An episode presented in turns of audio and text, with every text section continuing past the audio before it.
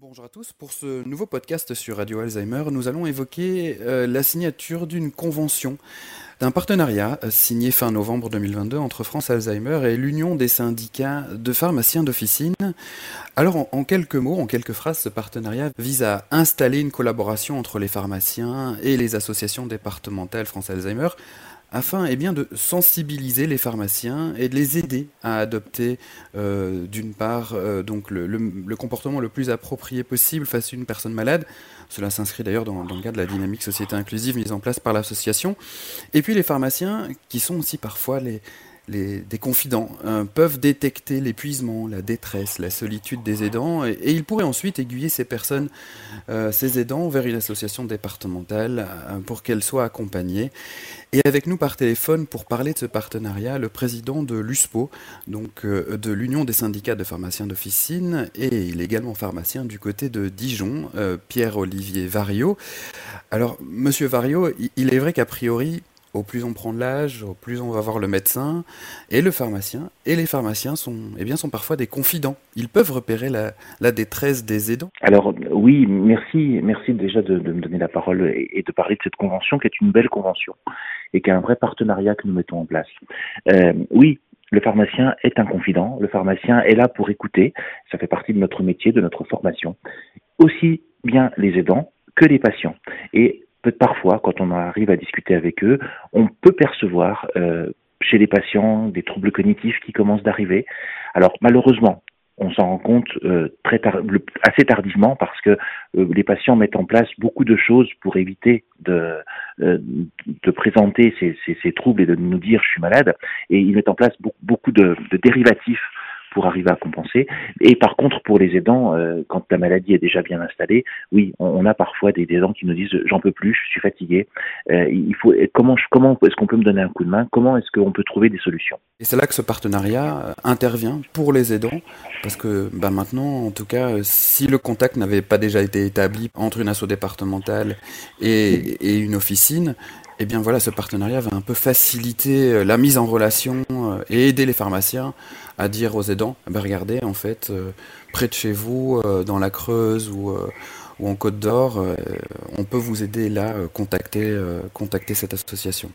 Oui, c'est exactement ça. On, on, a des associations qui sont présentes. On a aussi dans, dans les structures qui, qui, gravitent autour des pharmacies des EHPAD qui peuvent, qui peuvent avoir un accueil de jour, qui peuvent prodiguer des, des conseils aussi. Donc tout, toutes ces structures, les associations en, en, en particulier et en priorité, peuvent apporter un soutien et apporter des solutions, des solutions pratiques hein, à, à, à des problèmes pratiques que les aidants peuvent rencontrer ou même que les patients peuvent rencontrer.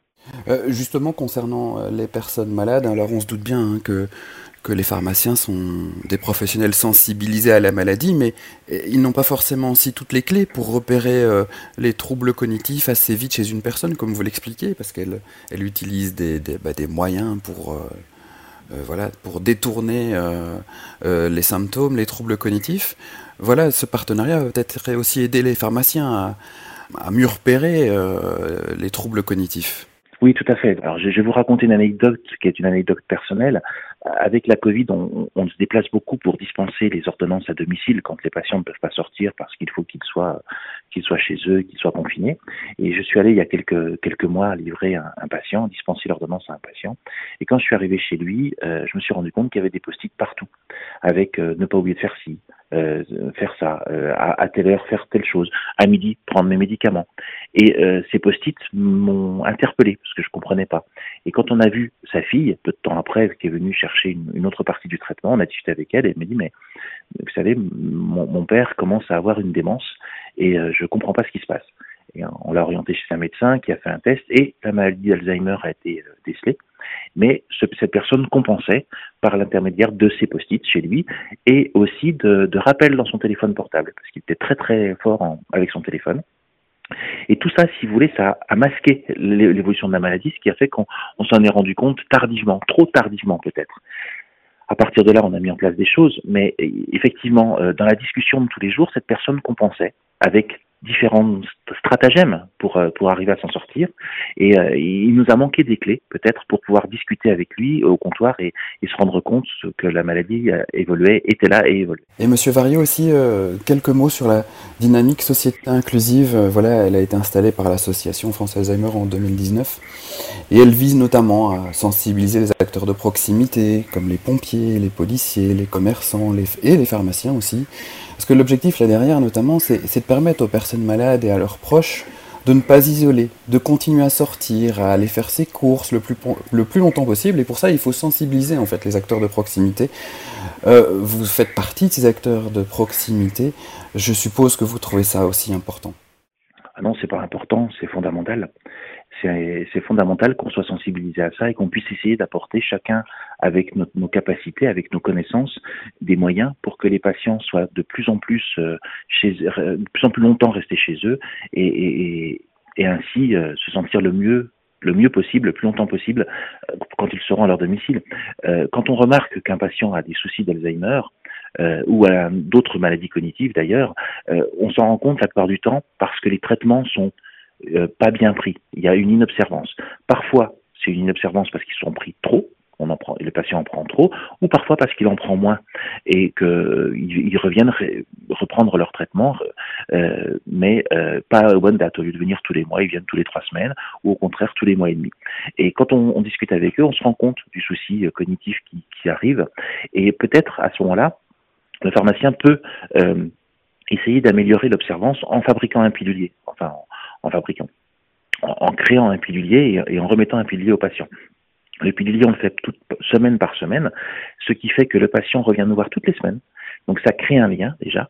Quand il nous ramène son pilulier tous les mardis, par exemple, eh bien on va regarder avec lui si le pilulier est complet ou pas, s'il a tout bien été pris, et pouvoir poser des questions, essayer de comprendre ce qui se passe.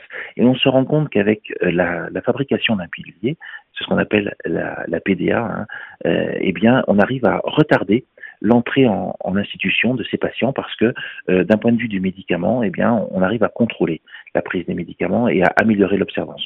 Pour autant, c'est ce que j'avais dit euh, au président de France Alzheimer, on a besoin d'un texte qui est bloqué depuis euh, 12 ans euh, au ministère de la Santé qui s'appelle les bonnes pratiques de PDA. PDA, c'est préparation des doses administrées, c'est l'autre nom des piluliers. Euh, ce texte est bloqué et on a besoin qu'il soit débloqué parce que tant qu'il n'est pas débloqué, on ne peut pas légalement le faire correctement puisqu'on n'a pas les bonnes pratiques qui est le socle qui nous dit comment est-ce que l'on doit faire des, piluliers. Et là, c'est important que, que, ce texte sorte et que France Alzheimer nous aide à ce que ce texte sorte des tiroirs du ministère.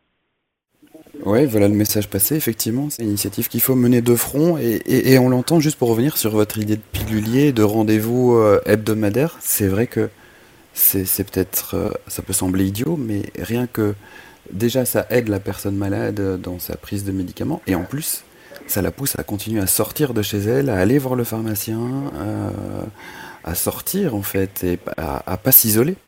C'est exactement ça. Euh, le, patient, on il sait qu'il a un rendez-vous avec la pharmacie euh, tous les mardis, par exemple, si on prend l'exemple du mardi, hein, tous les mardis. Eh bien, tous les mardis, il nous ramène son ancien pilulier, on lui remet un pilulier neuf, on lui réexplique son traitement. Et du coup ça lui permet d'être d'avoir une stabilité, d'avoir une récurrence dans les choses. Et il sait que euh, tous les mardis il doit venir nous voir, il passe il passe dix minutes, un quart d'heure à discuter avec nous, à nous parler des problèmes qu'il a, de son de, de savoir comment il suit son traitement, s'il n'y a pas d'effets secondaires de, de, médicaments trop importants, enfin bref et, et du coup on parle de plein de choses, pas que forcément que du traitement. Et c'est comme ça qu'on peut savoir aussi s'il a besoin que peut-être on met en place des choses à son domicile pour qu'il se sente plus à l'aise, plus sécurisé. Euh, et, tout ça, si vous voulez, ça fait partie de la discussion et de la, de, vers que nous voulons nous mettre en place avec nos patients. Très bien. Eh bien, je vous remercie beaucoup, euh, Monsieur Vario, pour euh, ces explications et, puis. Euh, bah aussi voilà pour votre investissement au quotidien et puis pour la signature de ce nouveau partenariat entre eh bien, l'Union des syndicats de pharmaciens d'officine que, vous présidez, que vous présidez et l'Association France Alzheimer et maladies apparentées. Merci euh, d'avoir été avec nous, euh, Monsieur Vario. Euh, quant à nous, chers auditeurs, je rappelle que vous pouvez écouter et réécouter toutes nos émissions en podcast sur le site internet et l'application de Radio Alzheimer. À bientôt.